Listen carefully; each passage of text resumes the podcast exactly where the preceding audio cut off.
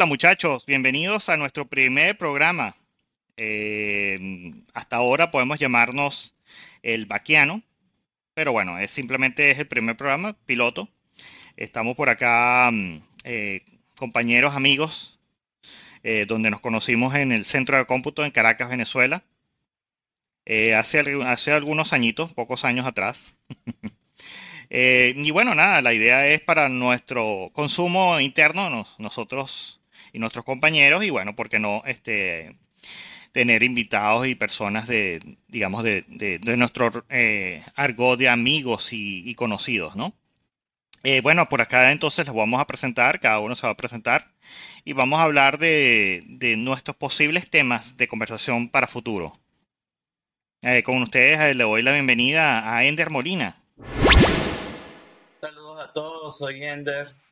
bueno, actualmente viviendo aquí en Orlando, como les comentaba Gerardo, somos un grupo de, venezolanos que justamente nos conocimos y nos hicimos amigos por trabajar juntos en el centro de cómputo de Movistar. Y bueno, en esta idea del vaquiano vamos a hablar de muchos temas y muchas cosas. Eh, entre los tópicos que más, por lo menos a mí me llaman la atención, es justamente hablar de la ciencia ficción, el universo Marvel, todo lo que sea la parte de computación, de tecnología. Y bueno, veamos cómo avanzamos en, en estos nuevos, en, este nuevo pool de, de podcasts. Deseo la palabra a Gustavo. Hola, ¿qué tal? Mi nombre es Gustavo. Eh, como ya han comentado mis compañeros, nos conocimos en, en el mismo lugar trabajando en el Centro de Cómputo de Telefónica Venezuela. Actualmente estoy viviendo en la ciudad de Barcelona, en España. Y al igual que Ender, pues tengo ah, en el tengo muchos temas, me gustaría hablar de muchos temas, ¿no? Pero uno de los que veo aquí que me, que me, interesa muchísimo también es la Venezuela, la Venezuela de antes con la de ahora, esos avances tecnológicos en los cuales ha estado al pie Venezuela antes y en los cuales hemos dejado atrás, ¿no? Y, y que podíamos también estar a la par de muchos países en cuanto a la tecnología. También la parte de viajes me llama mucho y el universo Marvel también me llama también mucho la atención. Sí, este, bueno, nosotros tenemos em, algunos otros hosts o personas que, queremos involucrar en este proyecto, las cuales por razones ajenas a nuestra voluntad no está con nosotros. Em, bueno, Winnie, nuestro querido Winnie o nuestro Ellenberg, es uno de estas personas. Eh, Yasmín, es otro de nuestros mm, eh, invitados o personas eh, que también quisiéramos que interviniera en el programa, pero bueno, no están en el día de hoy. Esperemos que pronto se puedan eh, incluir en el mismo. Entonces, bueno, nada, para empezar más o menos qué temas tenemos o quisiéramos cubrir. hay un pequeño bosquejo que hemos estado armando y sería hablar del universo Alien, de la famosa película del octavo pasajero de los 70, eh, bueno, 70, 80, estamos hablando de que se produjo alrededor de 1978, se llevó al, cine en esa, para esa fecha, y bueno, con nada más y nada menos con una actriz ultra conocida como eh, Sigourney Weaver.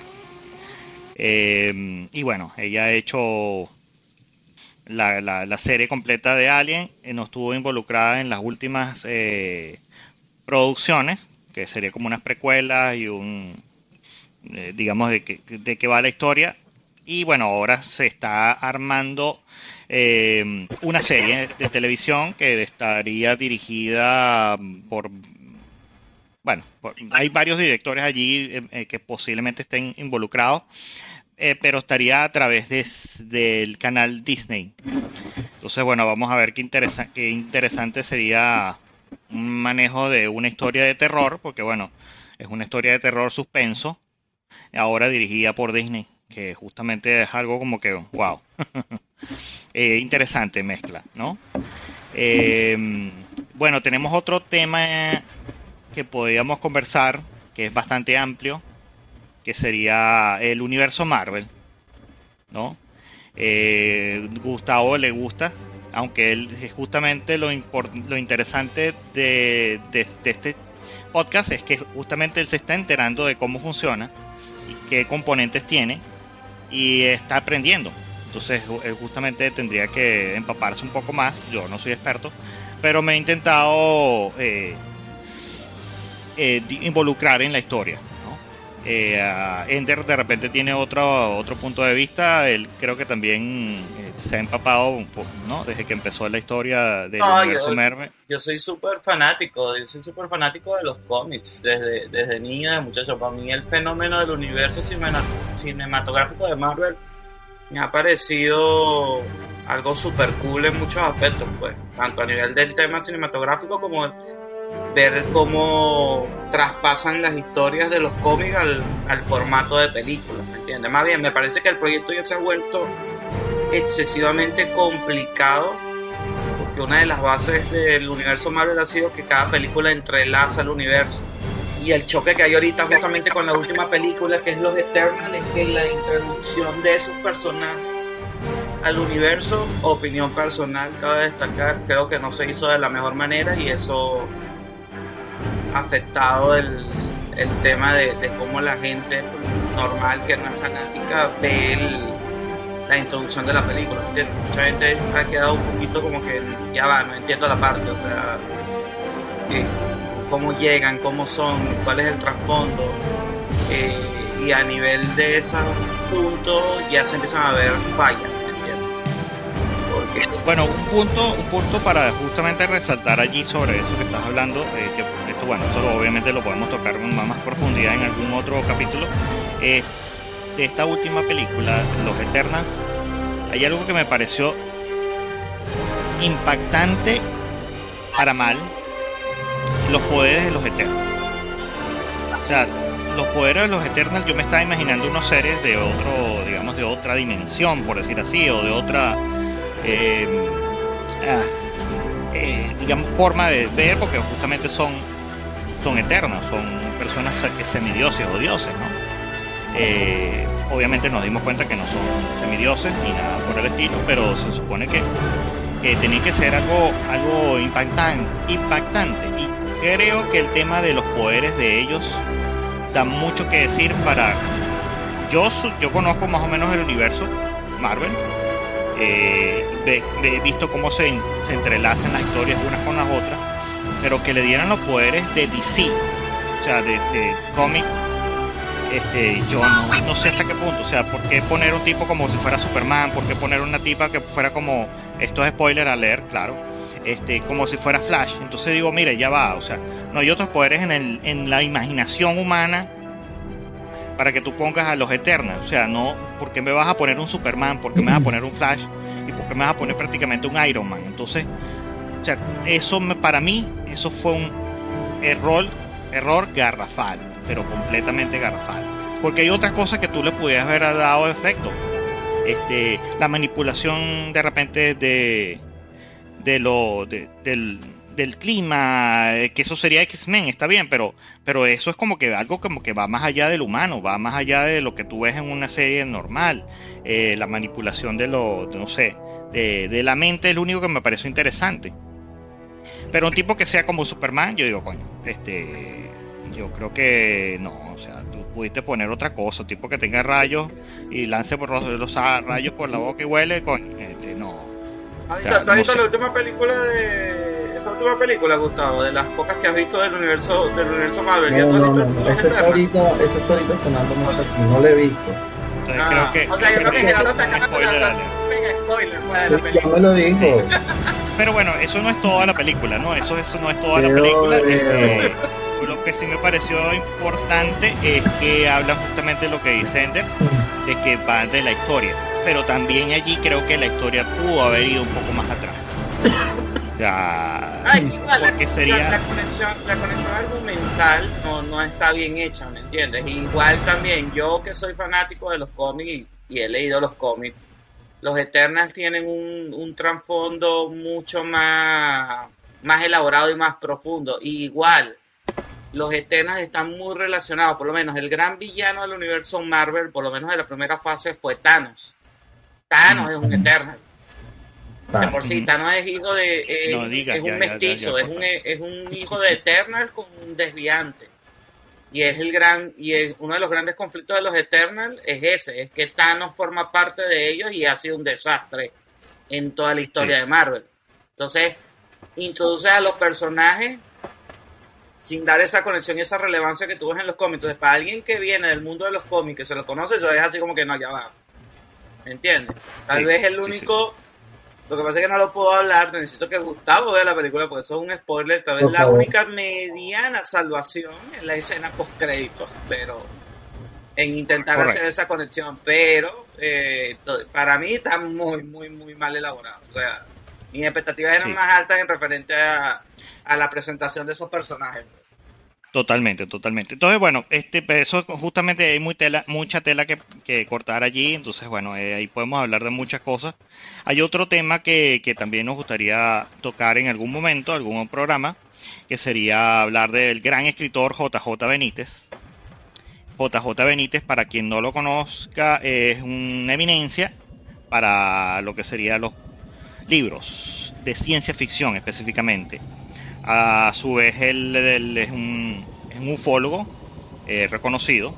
Eh, y bueno, es una persona que, es bien, bien letrada. Eh, entonces, bueno, pudiéramos conversar de, digamos, de sus libros y de, digamos, de su, de su historia, ¿no?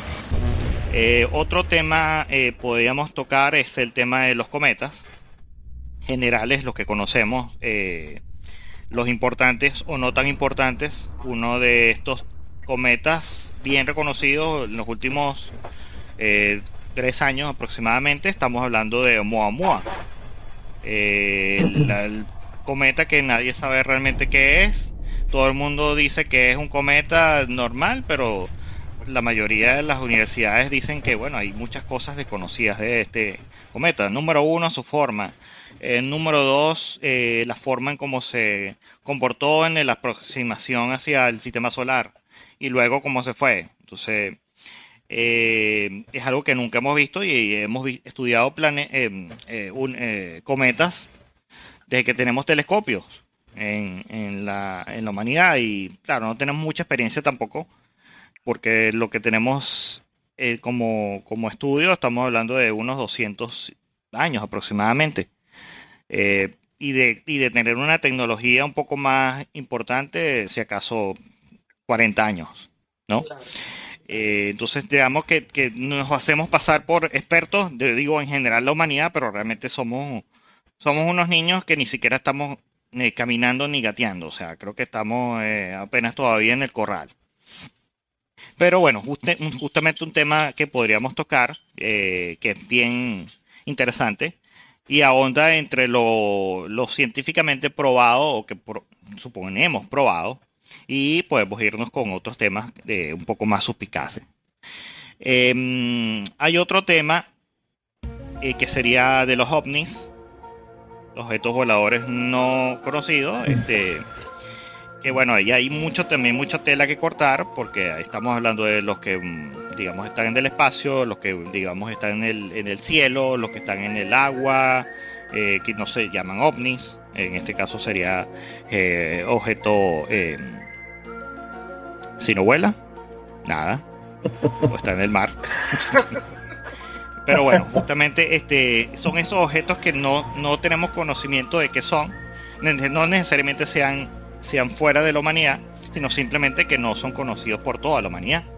Eh, hay cosas que podríamos determinar de repente que son un dron o que sea algún eh, X, o sea, muchas cosas que se pueden eh, tocar allí, ¿no? Em, otro tema importante que podríamos tener allí es el, el espacio conocido, ¿no? Eh, el espacio conocido, bueno, implica muchas cosas. Obviamente la palabra conocida es lo que hasta ahora eh, se han determinado por nuestros observatorios, por nuestros satélites, etcétera, ¿no?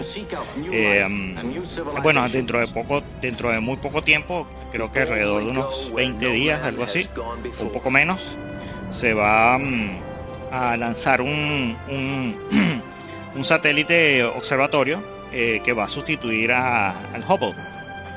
Eh, y bueno, toda una comunidad, sí, toda la comunidad está bien emocionada porque bueno, ya el Hubble ya tiene una trayectoria importante, ¿no? Y ya de hecho está en falla general, está en safe mode desde hace unos meses atrás.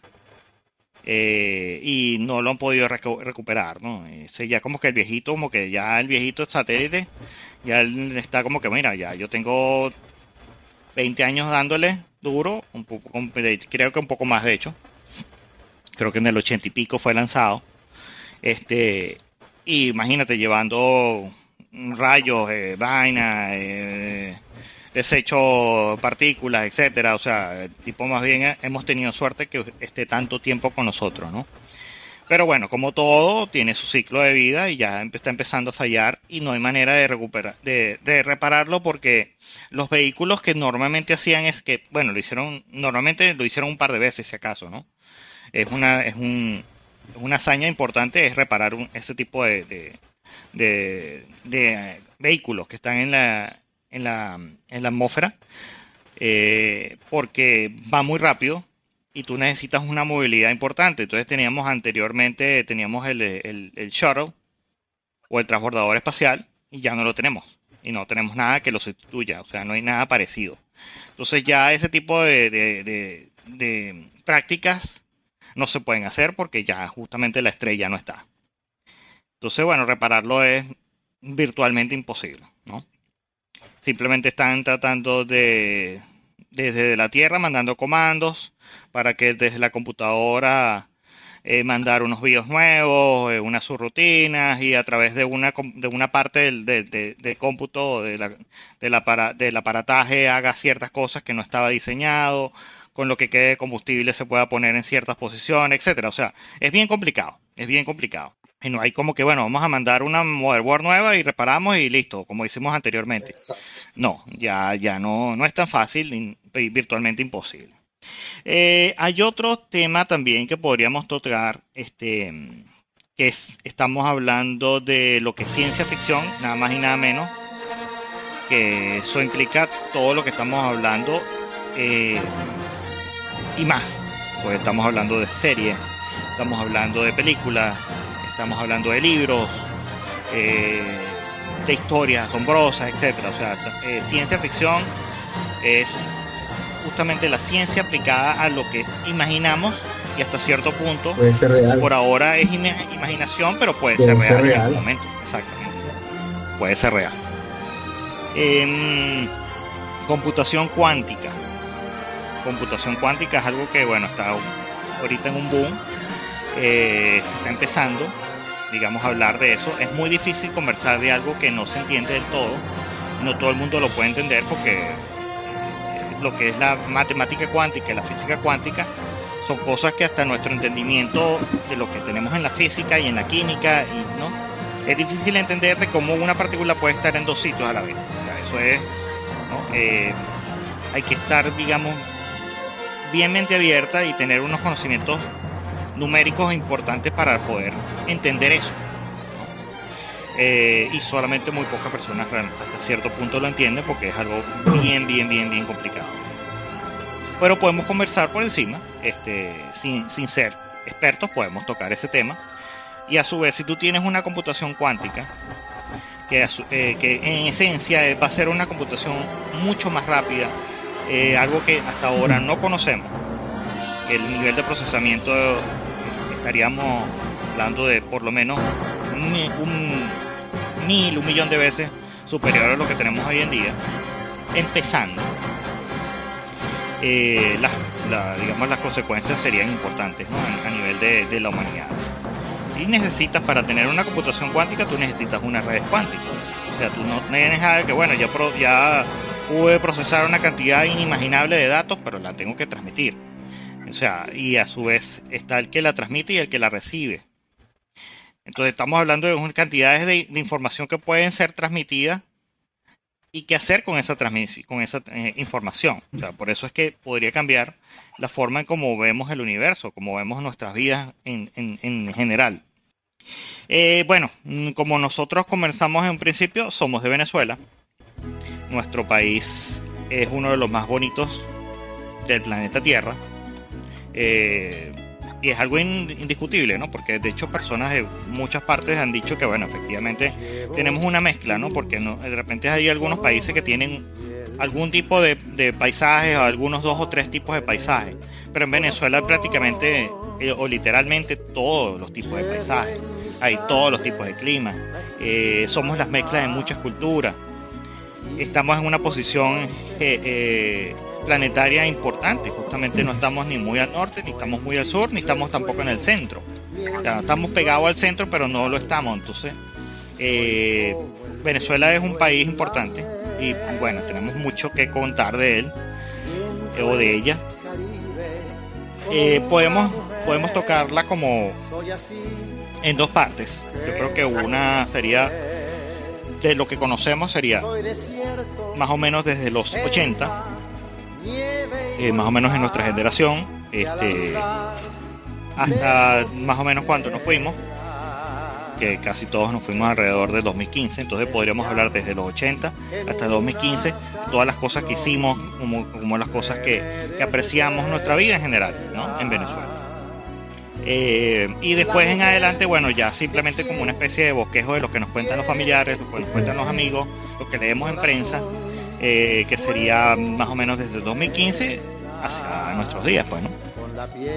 Em, hay otra cosa que yo estoy armando, ya es una especie de, digamos, de, historia personal. estoy armando un libro que sería El Baquiano el vaquiano, para quienes no lo conocen, es una persona que, que conoce de todo y que sabe dónde está todo. Una especie de, de páginas amarillas, ¿no? De páginas blancas amarillas juntas con internet. este entonces, bueno, yo estoy desarrollando ese tema eh, a medida que, si gusta, eh, de repente puedo ir mm, eh, incluyéndolo en, nuestros podcasts.